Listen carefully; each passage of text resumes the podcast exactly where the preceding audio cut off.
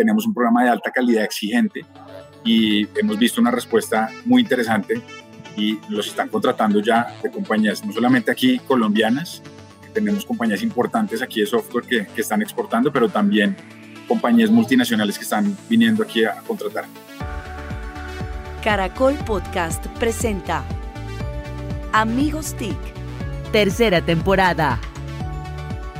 Buenos días, buenas tardes y buenas noches. Bienvenidos una vez más a Amigos TIC, el podcast de tecnología, innovación, emprendimiento y transformación digital, que como todas las semanas nos reunimos un grupo de amigos aquí a través de Caracol Podcast en Caracol Radio.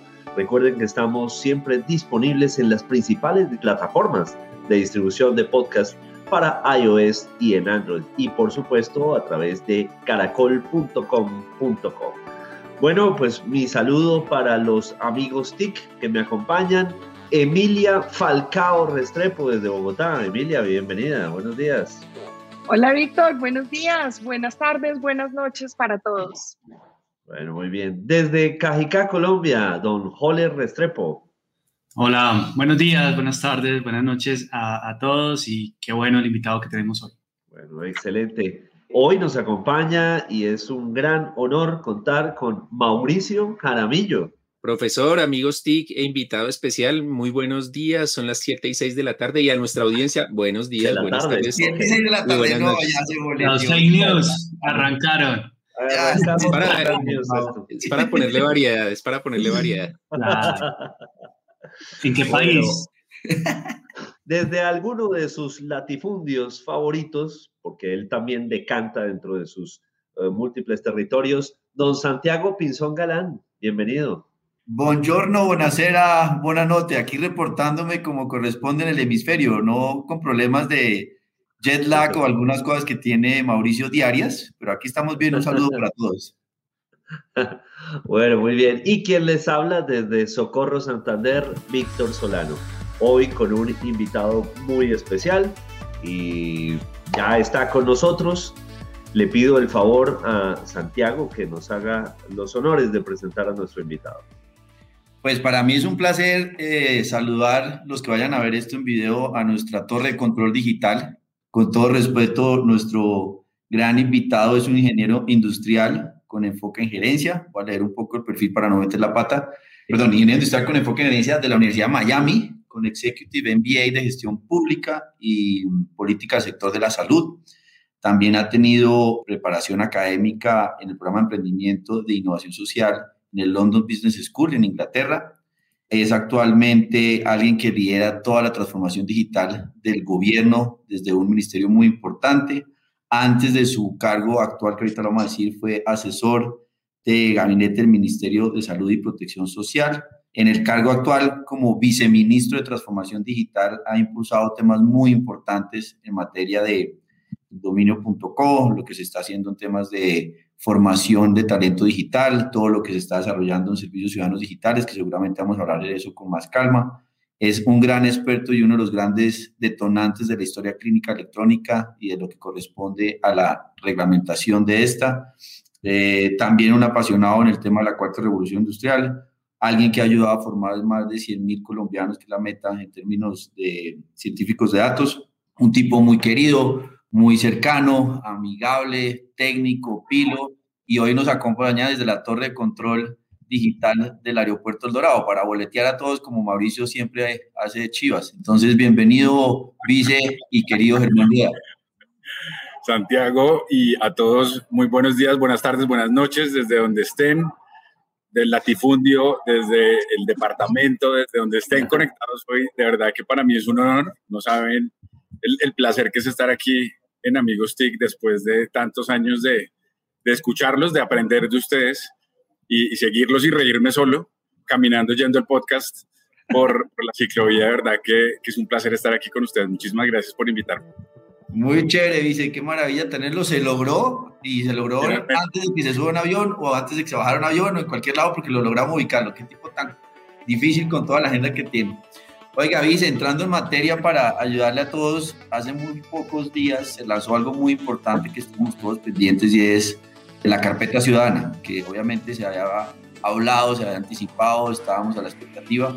¿Por qué nos cuenta un poco más? Y ahorita corchamos a los amigos TIC a ver quién ya se registró en carpeta ciudadana para que se pongan rojitos, aunque sea un, un segundito. Adelante. Me ganó, me ganó, con la pregunta. Tienen tiempo mientras contesto de irse registrando en www.gov.co para que no queden mal en el quiz.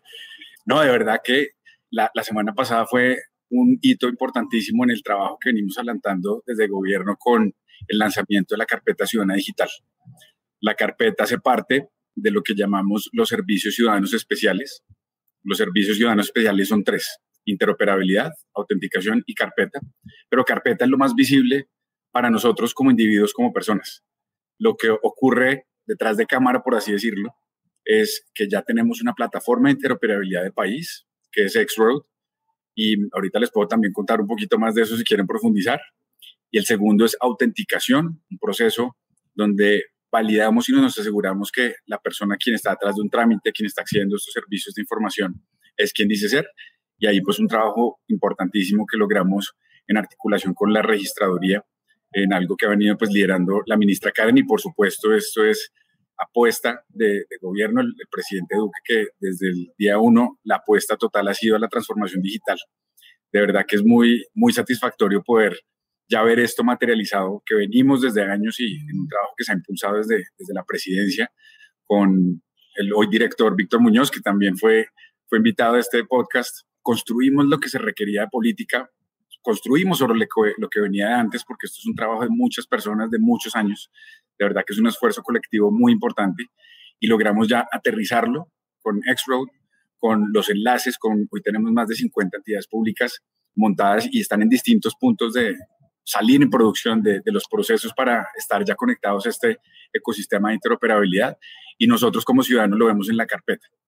Para los que estén oyendo que de pronto a veces suena un poquito como, puede sonar como abstracto, la carpeta no es, no es como un Dropbox, no es como un OneDrive, es decir, no es un repositorio.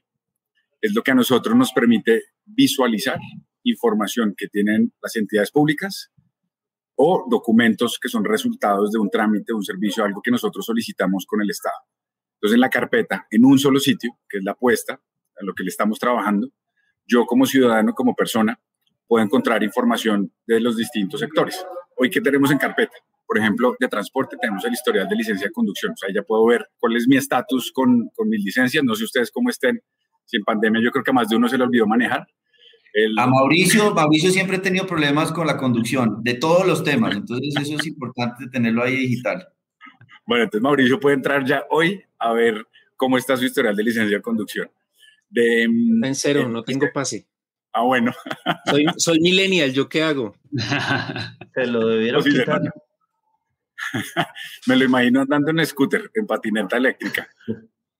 Muy bien. Más o menos. Bueno, ¿qué más tenemos ahí? De, mm, hoy ya hay 11, 11 documentos listos, pero esto va a ir creciendo. De Contraloría, los antecedentes fiscales, el certificado. Tenemos ahí de, temas de trabajo, certificaciones laborales. Desde el Ministerio se emite esa certificación laboral del historial de trabajo. Desde el sector salud, nosotros con la Secretaría Distrital, los afiliados a EPS Capital, hoy pueden ver ahí una parte básica de lo que es datos clínicos como el historial de atenciones. Tenemos ahí adicionalmente de lo, de lo que se va a ir trabajando y fortaleciendo un, trabajo muy importante con el Instituto Geográfico Agustín, Agustín Codazzi, el certificado catastral. Entonces, ahí tenemos muchos otros y, me encantaría que ustedes y, mientras estamos aquí conversando o más tardecito y los que estén conectados que vayan registrándose con su cédula para poder ir viendo cómo, cómo es esto de la carpeta que a medida que empieza uno a conocer se le va abriendo la mente sobre las posibilidades que existen para montar en carpeta. Entonces, ¿qué viene por ahí? Nosotros con, por ejemplo, con las fuerzas militares, con el comando de reclutamiento, para los procesos de contratación la libreta militar o el estado eh, eh, militar. con la DIAN que estamos trabajando y están en pruebas técnicas, el RUT, poder verlo ahí. Con Prosperidad Social, con DPS, estamos trabajando para que se pueda, todos los programas, jóvenes en acción, familias en acción, que todo quede centralizado y entonces yo, Germán, no va a tener que ir a 50 páginas o, lo más importante, no va a tener que ir presencialmente a pedir un documento, solicitarlo, vuelva a que me lo entreguen para luego ir a otro ministerio, otra entidad pública o a una entidad privada, radique y deja uno de ser mensajero de las distintas entidades del Estado y realmente ya empieza a funcionar la tecnología como debe ser, que es para facilitarnos absolutamente toda la vida en todos los sentidos. Entonces ya las entidades van a poder hablar entre sí, obviamente las entidades que están facultadas para acceder a la información son quienes, pueden verlas. No es como que se montó en la plataforma y todo el mundo puede ver todo, no. Uno como ciudadano ve su propia información, las entidades que intercambian datos son porque están facultadas para hacerlo y vamos a ver ahorros realmente significativos en ahorros de tiempo, en agilidad de procesos y para nosotros como, como ciudadanos, ya con la línea que mandamos esto, ya dejan de uno tener que ir a hacer mil vueltas, porque cambia el modelo y las entidades son las que están en función del ciudadano y le llegan proactivamente con la información. Entonces, para las vueltas que da la vida, para lo que le toca a uno hacer es que está la carpeta, porque ya en la carpeta se nos simplifica todo lo que tenemos que hacer. Buenísimo. Para, los que hemos sido contratistas del Estado o funcionarios del Estado, pues sabemos las vueltas que, que, hay que dar, que el certificado de Procuraduría, Contraloría, y eso es un, uno, montar una carpeta, a mí me tocó física, monte y monte y monte documentos, realmente esta es una muy, muy buena noticia, eh, Vice. Y, Así de jole. ¿Y qué sigue? ¿Qué, qué, qué más, qué más viene? ¿Se van, a, ¿Se van a conectar también con por ejemplo, con las notarías o con, qué, qué, más, qué más viene. Así es. Nosotros, y me alegra que, que lo haya mencionado porque parte inicial de, de, digamos, como el bloque grueso que queremos probar, obviamente esto está orientado en principio todas las entidades públicas y vienen también los privados, pero eso les, les cuento más adelante, de parte de lo que viene.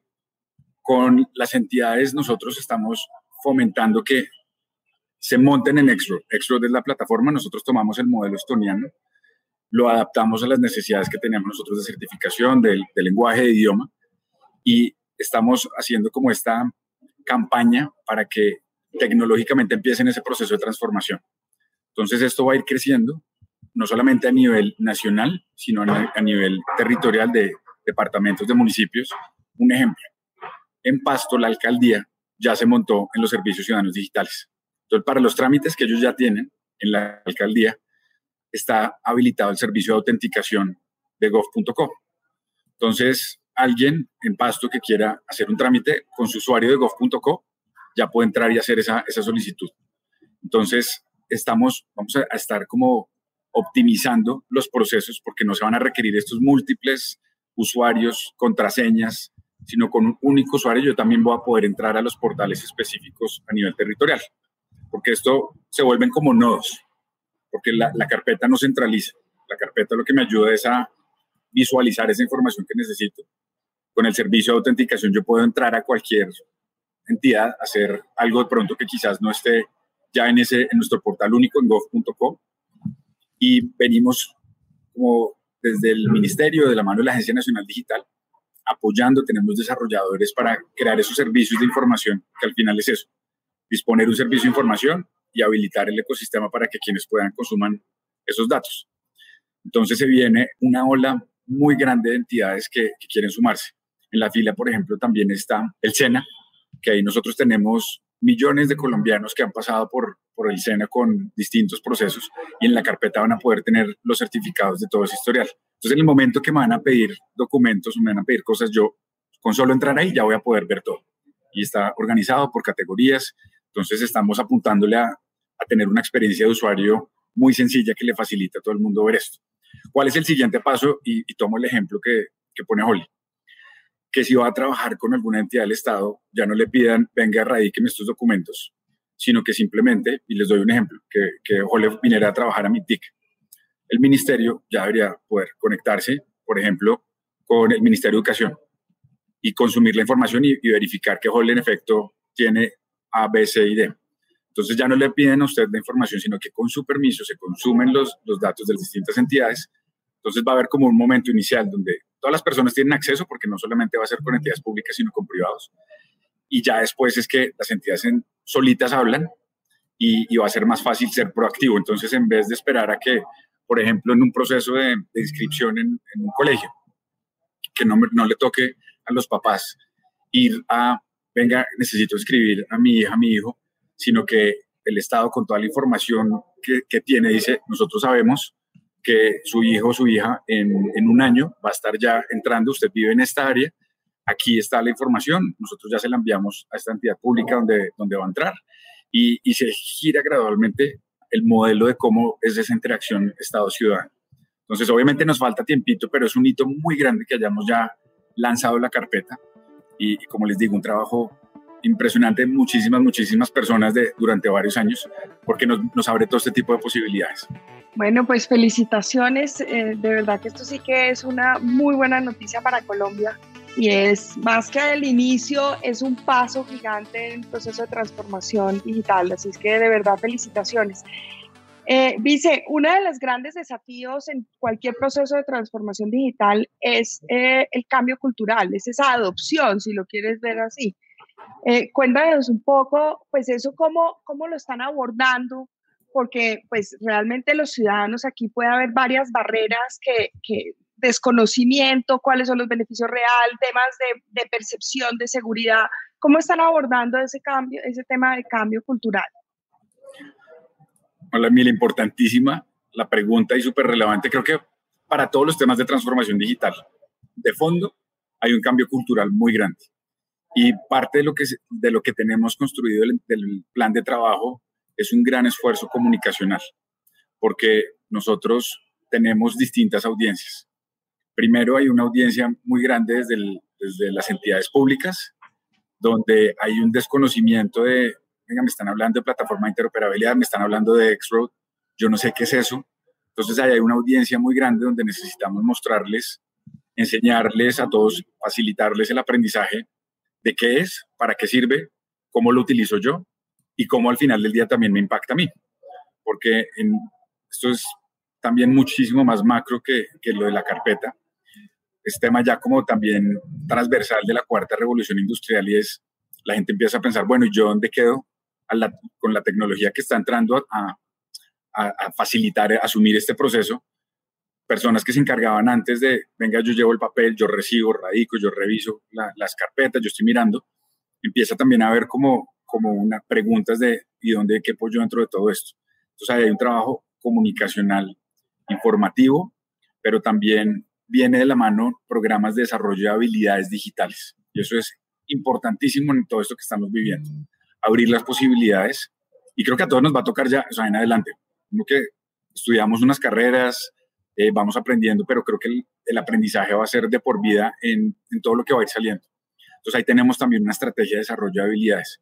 Y con, las, con la ciudadanía, que también hay un cambio cultural de, oye, ¿cómo así que que ya no me están pidiendo la cédula al 150, como que ya no me toca ir a hacer fila, madrugarme a pedir el turno para radicar y luego volver a pedir esta hoja, como así que eso ya, o sea, eso, eso, suena muy bueno, eso aquí, como, como, como en la vuelta.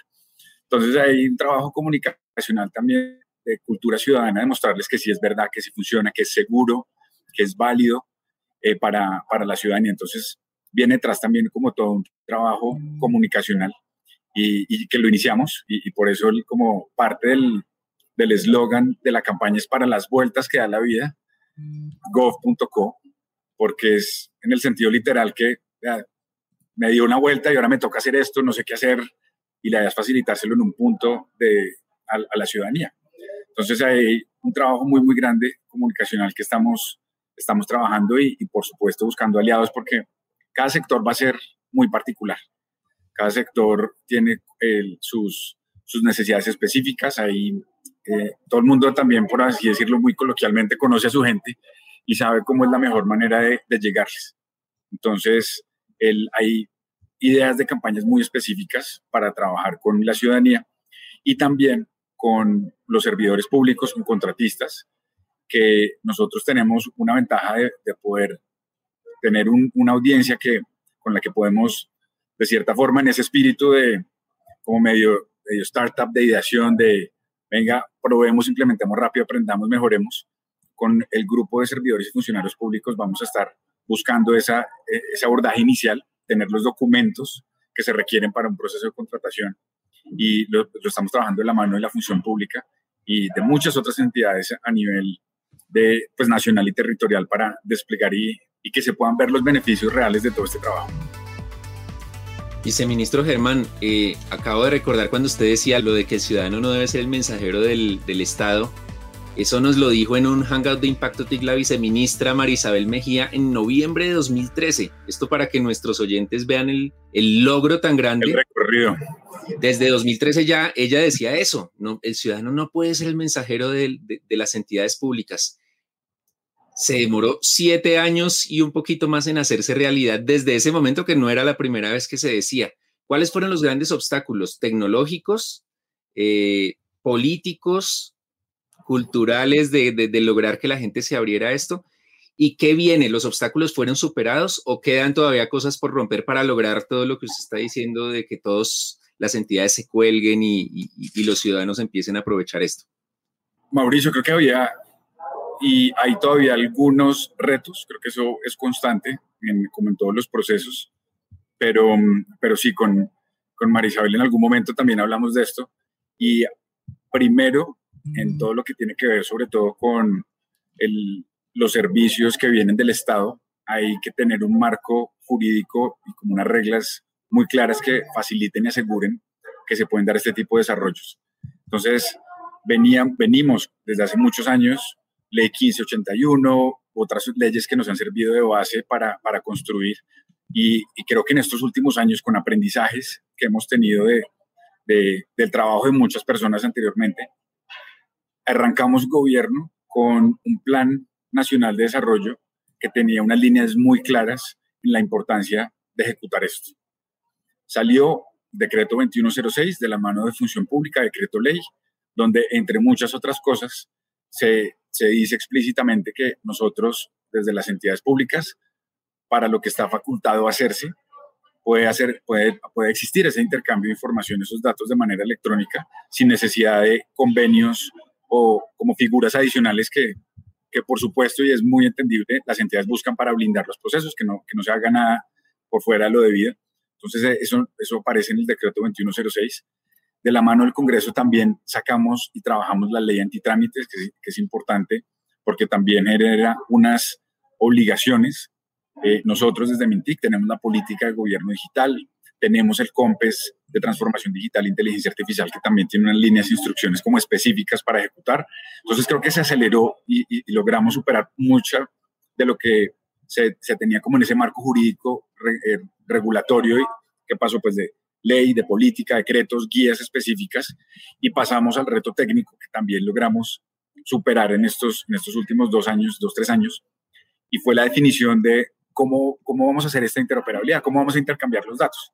Entonces hizo un análisis técnico muy juicioso y riguroso con muchas dimensiones que fueron consideradas, entre ellas la confiabilidad, la seguridad de la información, la facilidad de despliegue, y es cuando ya se toma una decisión técnica de irse por X-Road. Y, y, bueno, de la mano también otros retos, lo, lo, que les hablaba anteriormente, también de conocimiento, atado a lo cultural. Y el año pasado nosotros eh, financiamos un diplomado con la Universidad Nacional, en el que tuvimos una respuesta muy interesante, o sea, muy grande, la verdad, para 1.500 cupos, en que los servidores públicos empezaron a aprender y saber, venga, ¿qué es esto? Entonces arrancamos con, este es el marco de interoperabilidad, esto es lo que tenemos nosotros como país, como Colombia, en materia de política, gobierno digital. Esto es esto es un servidor de seguridad, esto es un certificado, así se configura, eh, cómo es este intercambio, qué protocolos existen. Entonces ahí fuimos como superando esa barrera este año. Nosotros ahorita ya tenemos otros mil em, servidores públicos y contratistas del Estado con una alianza eh, muy importante con el SENA. Tenemos una segunda corte de otras mil personas que van a iniciar hacia el 24 de julio tal vez. Entonces ya van a ser más de 3.000 personas en Colombia que, que, tienen conocimiento de esto, además del, pues, de los expertos y las, las personas que del sector privado ya, ya tienen como, como una expertise. Entonces ahí hemos superado como, como otro reto. De, desde lo financiero, con, desde Mintic, el, tomamos la, el liderazgo de, de asumir la financiación inicial por medio de la Agencia Nacional Digital, de construir la Agencia Nacional Digital es el articulador, lo que decía Santiago, como torre de control. Ese es, ese es el rol, esto es importante, saber, venga, quién está entrando. Si usted tiene permiso para montarse en la pista, para despegar, para conectarse. Ese es un rol clave que nosotros desde lo, desde lo financiero estamos aportando, pero también obviamente ya las entidades, en la medida que van sumándose, están haciendo sus propios desarrollos porque van a necesitar transformarse internamente, digitalizar no solamente información anterior, sino cambiar los procesos para que ya de manera automática se esté recogiendo esta información. Y nos evitamos la escaneada, la digitada manual, sino es todo un proceso que se viene, que se viene más adelante y pues se va a acelerar y, nosotros estamos apoyando parte de eso, eh, no solo a nivel nacional, sino territorial.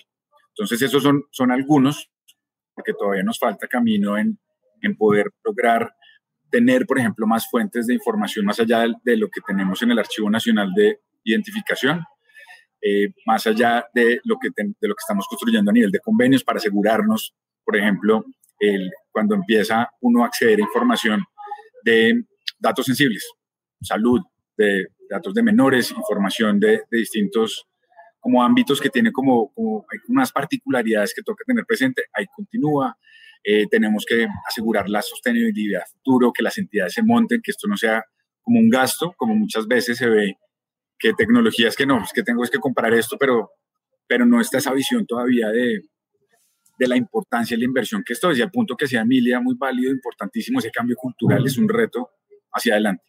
Y otro, para no extenderme mucho, porque ustedes, ustedes me acuerden, yo aquí me podría quedar hablando tres horas. No, pero, no le hizo A, B, C, D, o sea, estuvo... Eso que le hice fácil, sí. Muy serio, además, muy, muy preciso. Sí, bueno, pero, pero, y, pero bueno, bueno, sí, sí. sí déjelo terminar, profesor, déjelo terminar. No, ya, Víctor, ya, ya Víctor metió ahí la, la tijera. No, no, no. Paro ahí. No, no, no, precisamente eh, tremendo desafío, indudablemente. Y hablando de datos, el dato, ojo al dato que tiene hoy Santiago Pinzón Galán. No, Santiago. Ojo al dato, ojo al dato, arriba Reitina, arriba todo.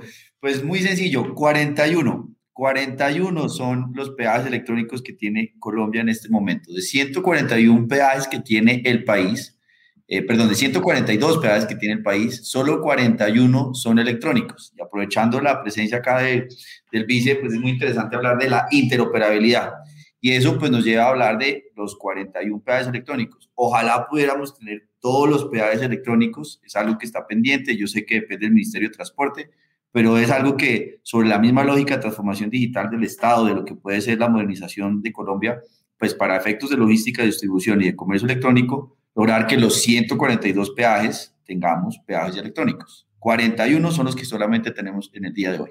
Ojo al dato. Buenísimo. Muy bien. Bueno. Y, y, ahí estaría, como hablamos la otra vez, uno tiene que tener en el carro como cinco taxitos de esos. Distintos.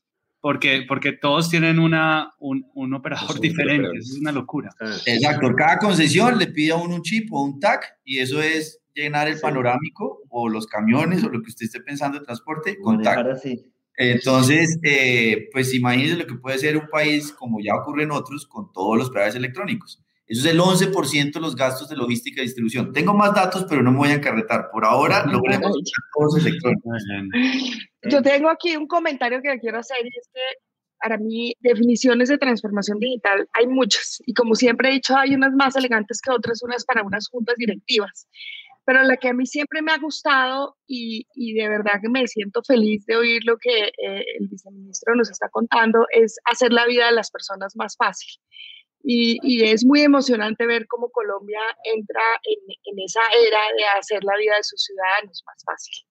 Sí, y, y, otra cosa que yo subrayo es, es no, es transforma, no es la transformación digital del Estado, sino es la transformación de la relación del Estado con el ciudadano. Que, que eso es, eso. fundamental, que, porque además si uno, si uno entra, y yo por ejemplo vivo acá en, en Cajicá y tengo que hacer trámites, o sea, es como si tuviera, si el Estado nacional o el, el, gobierno nacional fuera uno, el de Cajicá otro, no sé qué, y es uno un montón de gente y un montón de trámites que si a uno le facilitan la vida, pues buenísimo. Es que acuérdate, Jole, que eh, el principio básico es hacer la vida, es, es, poner el consumidor en el centro. Aquí es poner de verdad al ciudadano en el centro. Eh, nada, muy, muy emocionante. Dice, una, una inquietud que tengo y, y, lo bueno de ver que construyeron sobre el ejemplo de Estonia, que es un referente global, es la adaptabilidad de la arquitectura, porque obviamente ahorita tenemos unas tecnologías, unos servicios, va a llegar nueva tecnología, nuevos juguetes y nuevas capacidades, muchas inclusive evitando más intermediación. Eh, ¿Cómo va a estar eh, anticipando esa, esa versión de arquitectura Lego adaptable para lo que sigue? Parte de la decisión de adoptar el modelo por el que como país nos fuimos era la flexibilidad. Santiago, que, es muy importante que hace mención, porque uno de los principios bajo, bajo los que hemos trabajado es que exista esa apertura, apuntándole a estándares, evitar vendor lockings, que estén atadas las entidades públicas a solamente una solución porque no interopera, no se comunica. Y eso es, eso es una de las bondades que, que tiene esta plataforma, que son software libre, software libre, código abierto. El, esto lo, lo dirige el, el NIS, el Nordic Institute, que ahí está en Finlandia, Estonia, Noruega, y estamos nosotros ahorita en ese estudio de poder ya, ya en el punto en el que estamos, ver si como país podemos sumarnos al NIS, dado el avance que, que tenemos, y, y, que a futuro las, las, los desarrollos, nosotros ahorita estamos en las, la versión más reciente, no la más más, ya va a salir, estamos 6.25, va a salir 7 el año entrante y eso es parte de lo que tenemos en la agencia, un laboratorio, en la Agencia Nacional Digital, un laboratorio para conocer esos desarrollos que vienen, asegurarnos que lo que estamos haciendo, lo que las entidades están haciendo, va a funcionar sobre todo en temas de seguridad que son críticos y lo hemos visto en este último año que se han disparado los ataques en ciberseguridad.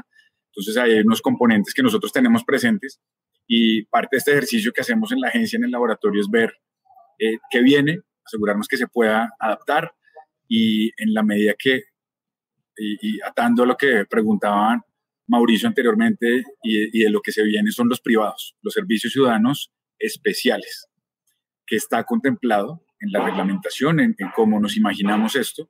En el decreto 620 hay una sección específica que habla de cómo los privados van a poder entrar. Entonces ahí habrá desarrollos, innovaciones que a la velocidad que se mueve el sector privado va a ser, creo que increíble. Yo estoy a la, la expectativa de poder ver qué va a salir de ahí.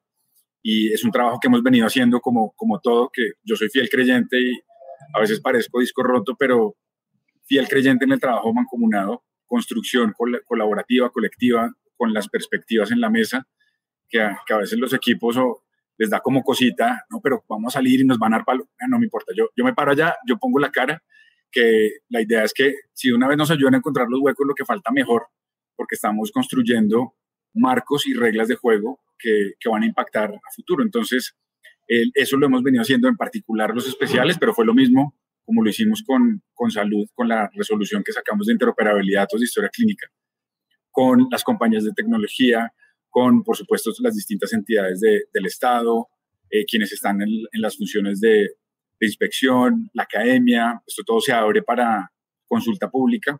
Entonces, de ahí también vienen como, como esa línea que nos va a permitir, con lo que escogimos, integrar distintas soluciones. Obviamente todavía nos falta camino, esa resolución donde para los privados esperamos dentro del próximo mes poder publicarla para, para comentarios de la ciudadanía, pero en el segundo semestre ya quedarían como esas reglas de juego para que vengan todas esas soluciones innovadoras y, tendremos esos retos que menciona Santiago de compatibilidad con distintas tecnologías.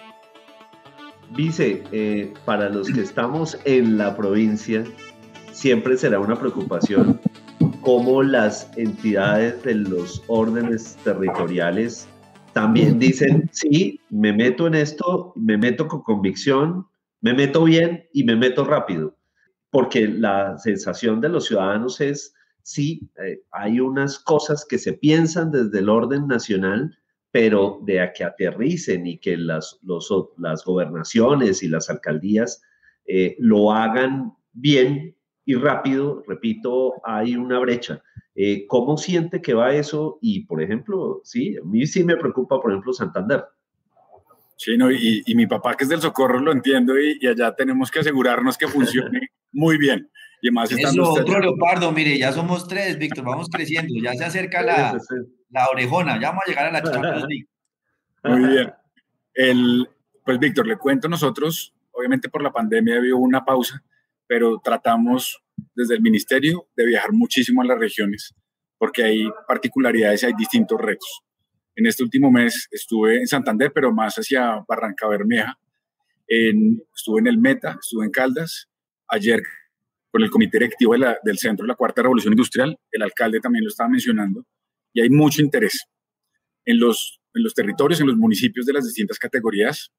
Eh, uno de los retos que por supuesto hay es algo que, que está liderando la ministra del vice Walid, conectividad como base para poder habilitar eso. Sin eso, pues no, nos quedamos cortos en, aprovechar todo lo que, lo que tenemos en temas de apropiación, de formación, de trabajo con las MIPIMES, de emprendimiento, la formación de programadores, acceder a carpeta. Entonces ahí hay, claro, una necesidad puntual que, habiendo superado eso, podemos entrar a trabajar de la mano de ellos.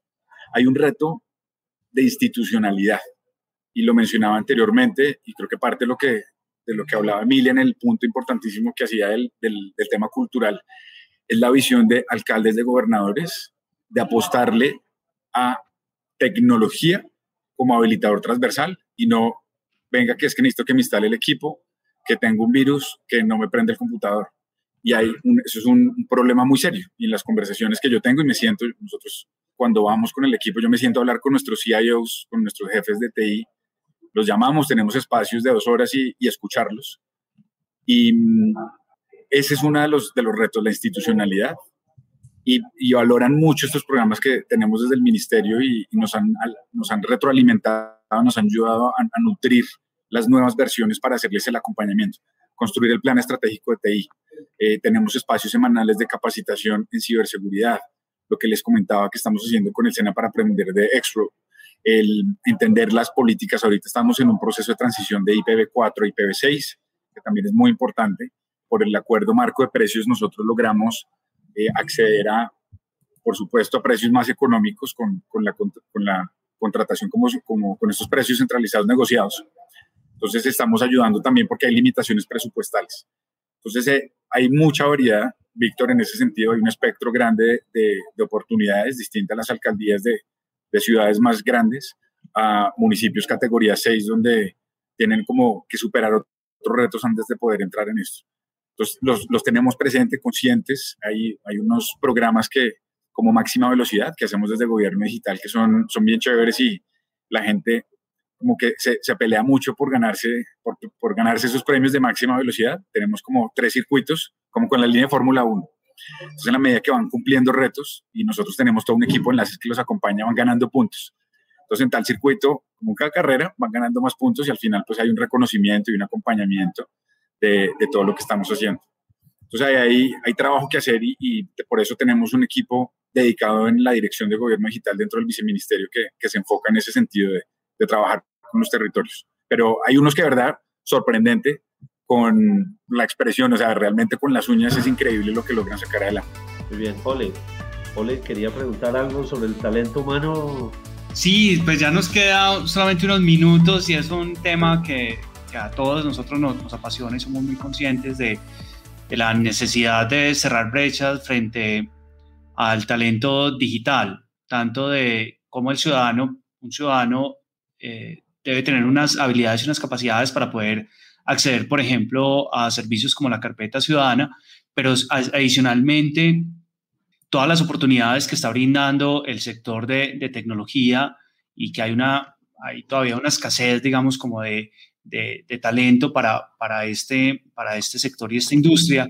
Y sé que ustedes están trabajando muy fuerte desde el ministerio para todo este talento digital.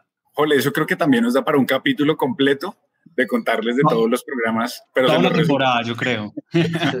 sí, no, y de verdad que es muy importante porque detrás de tecnologías, procesos, siempre hay personas y es algo fundamental en esto que estamos viviendo en esta cuarta revolución industrial y es darle a las personas el conocimiento las herramientas en los distintos momentos de su vida, porque tenemos hoy una población multigeneracional y, y para eso hemos diseñado distintos programas desde el ministerio además de lo, de lo que existe de otras entidades. Pero les hablo muy rápidamente desde la necesidad inmediata de suplir y de cerrar una brecha digital que tenemos. Ten, eh, Misión TIC, Misión TIC 2022, estamos formando ya 100.000 colombianos en habilidades de programación. Y ese programa lo construimos de la mano del sector privado. En las mesas nos acompañó la Andy, Fedesoft, compañías como Rappi, Mercado Libre, Globant, eh, Nutresa, Ecopetrol, y nos ayudaron a construir ese currículo que tiene tres líneas. Componente técnico, de las habilidades por supuesto, de, programar, habilidades blandas, comunicación, trabajo en equipo, liderazgo y el inglés, súper importante. Entonces, es un programa que tuvimos fase piloto el año pasado. Este año ya son más de 50 mil colombianos que con cinco universidades públicas y cinco privadas, grandes aliados, tenemos un programa de alta calidad exigente y hemos visto una respuesta muy interesante y los están contratando ya de compañías, no solamente aquí colombianas, que tenemos compañías importantes aquí de software que, que están exportando, pero también compañías multinacionales que están viniendo aquí a, a contratar. Entonces hay ahí un grueso que nos va a servir para fortalecer nuestro ecosistema digital porque van a ser muchos colombianos que, que, salen en un nivel junior, porque son programas cortos, esto no, no es una carrera, estos son, ellos eh, iniciaron en, en, mayo, junio y el programa va a ir como hasta diciembre. Y tenemos ahí una base importantísima que nos va a ayudar con las necesidades de programación, que es una brecha más de 60 mil que se tiene identificada aquí en Colombia, con temas de emprendimiento digital, que ya lo hemos visto, de personas y tenemos de todas las edades, porque esto no es solo jóvenes, y para la transformación digital, que también con ese conocimiento técnico necesitamos que nuestras MIPIMES también existan personas con ese conocimiento que puedan llevar y acelerar los procesos. Entonces ahí hay un grueso. A eso se suma ciencia de datos, que es una de las habilidades más demandadas base para construir modelos de machine learning, de inteligencia artificial. Tenemos una comunidad, ahorita ya más de 2.300 personas van a ser con esta última corte que estamos formando. Programa que tenemos profesores de la Universidad de Harvard con un aliado de Estados Unidos que estamos ejecutando este programa, pero también apostando a futuro. Primero, formando a nuestros docentes. Iniciativas como Ruta STEM, como programación para niños y niñas, a nuestros profes en colegios públicos que tienen un papel tan importante. Estamos enseñándoles a ellos, venga, ¿qué consiste el pensamiento computacional? ¿Qué es esto de lógica? Al ellos apropiar ese conocimiento, parte de la metodología luego es transferírsela a los estudiantes. Y eso va desde primero hasta once. Entonces, y esto no es para formar ingenieros, porque es que aquí es artistas, abogados, el, para arquitectos, para lo que quieran ser. Entonces, ya salen con una base y tenemos metodologías didácticas que no necesitan estar en línea y estamos ahí apuntándoles desde los 6 hasta los 18 años con una serie de programas ahí que, que entran. Entonces, el, eso, además tenemos unos programas enfocados en género, porque necesitamos más mujeres TIC, necesitamos más Emilias, y lo hacemos desde Chicas STEAM, una iniciativa que estamos haciendo con Malo. Claro, y es un programa enfocado para, porque sabemos que ahí los modelos de aprendizaje en edades tempranas son distintas. Hicimos el piloto el Así año pasado con 300 niñas, un hit, escaló a 5.000 este año que vamos a formar en todo el país. Entonces también desde niñas, rompiendo esos paradigmas, enseñándoles que la tecnología es para, para todos y necesitamos más mujeres y que ahí hay otras iniciativas ya también, como les decía, como en todas las edades, en todos los momentos, que, que estamos impulsando y trabajando. Y habilidades a nivel de empresa, blockchain, en inteligencia artificial. Tenemos un programa con el Centro de la Cuarta Revolución eh, Industrial enfocado en agro. Eh, estamos construyendo el, la, la, infraestructura de datos para poder compartirlo, tener esa red nacional de infraestructura de datos. Eh, tenemos como parte del COMPES montando una red nacional de supercomputación. Eh, con Impulsa tenemos los centros de transformación digital empresarial para las MIPIMES que les enseñamos, les damos herramientas tecnológicas, los acompañamos. Eh, con emprendimiento, apps.co este año lo va a ejecutar Impulsa, una de las grandes apuestas del presidente es esa línea de emprendimiento. Tenemos ley, tenemos ahí, mejor dicho, una cantidad de cosas y, para cortar el monólogo lo dejo ahí. Súper, súper, vice. Tiene toda la razón. Entre más Emilias, mejor el mundo. Claro, clarísimo. Yo sí comparto eso. Qué maravilla lo de las niñas, de verdad que felicitaciones que, que tengan esa visión desde, de las, desde chiquitas. Sí, sí, súper valioso. Empoderadas. Eso. Bueno, y aprovechando, de verdad amigos, aprovechando este hito que ha estado súper juicioso, concentrado, eh, aportando seriedad, ¿qué estará pensando? ¿Qué estará pasando por la cabeza de Mauricio Garamillo? ¿Qué está pensando en voz alta, Mauricio?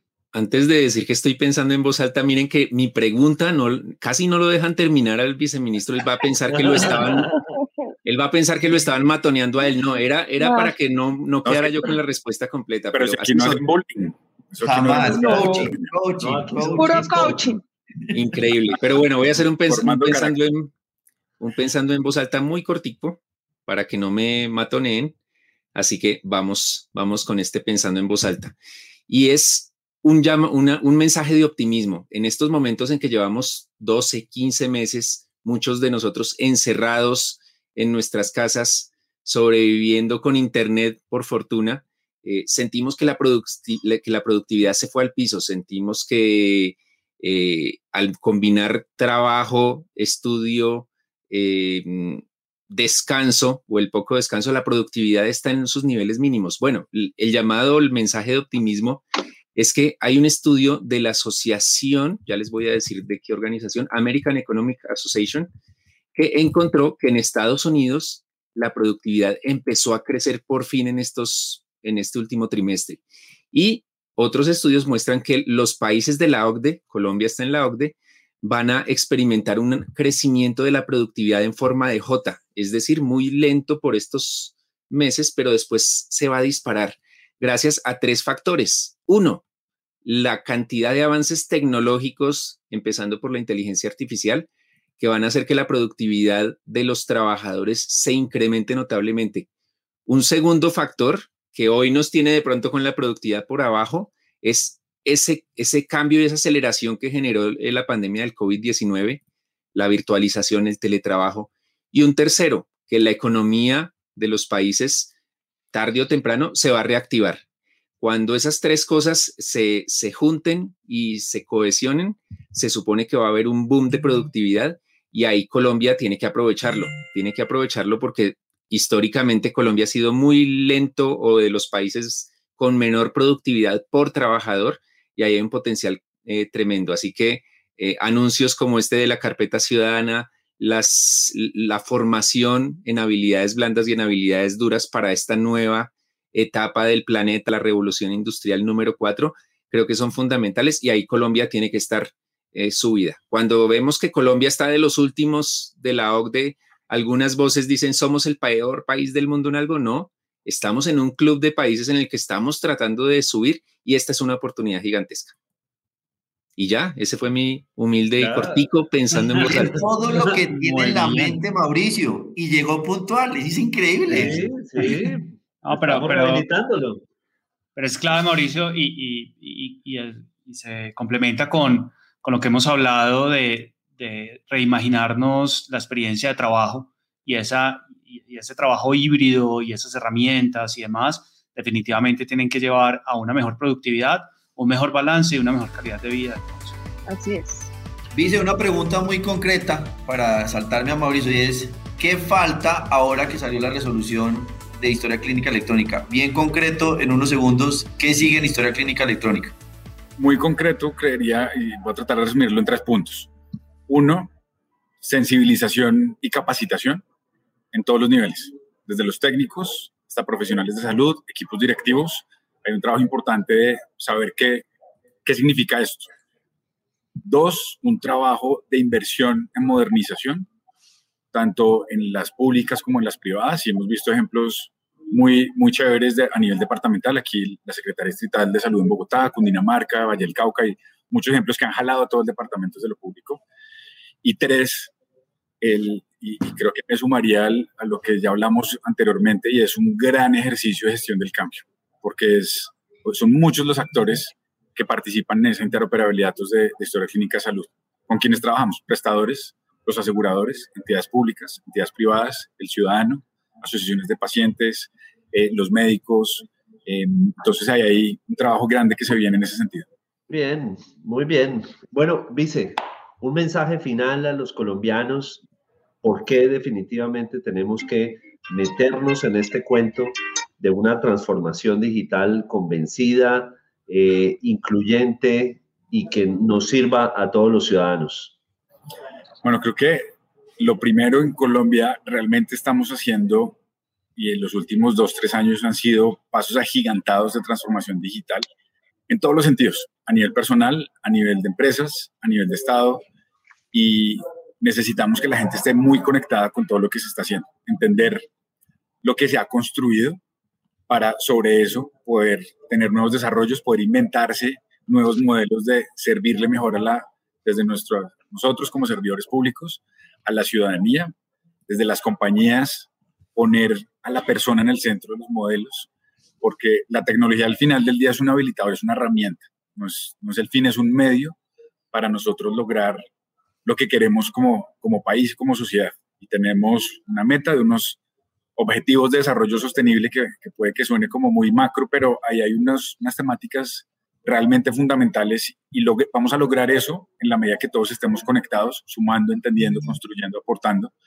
Entonces, creo que, que, eso será como lo central, que, que, vean y de verdad creo que de, de, sacar pecho lo que estamos haciendo aquí en Colombia, que a veces es más fácil ver como el, el vaso vacío y no lo lleno.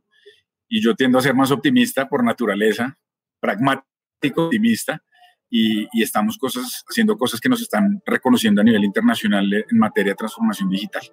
Entonces, eh, nada, seguir, seguir para adelante fuerte, que, que, todavía nos falta camino en, en, todos los frentes, todos los retos que hemos hablado, pero para eso estamos y estos espacios son perfectos para que podamos hablar de, de, lo, de lo bueno, lo que se ha hecho, pero también de lo que nos falta. Entonces, nada, muy contento y agradecido con, con ustedes, Víctor, Mauricio, Santiago, Holly y Emilia, de verdad, por, por abrirme el espacio para conversar un ratico de, de estos temas que nos apasionan. Esta semana en Amigos TIC nos acompañó Germán Rueda, viceministro de Transformación Digital, un apasionado porque estos cambios ocurran en nuestra sociedad para el bien de los colombianos. Nos oímos la próxima semana aquí en Amigos TIC por Caracol Radio. Hasta la próxima. Gracias. Hasta luego. Encuéntranos en Instagram como arroba caracol podcast.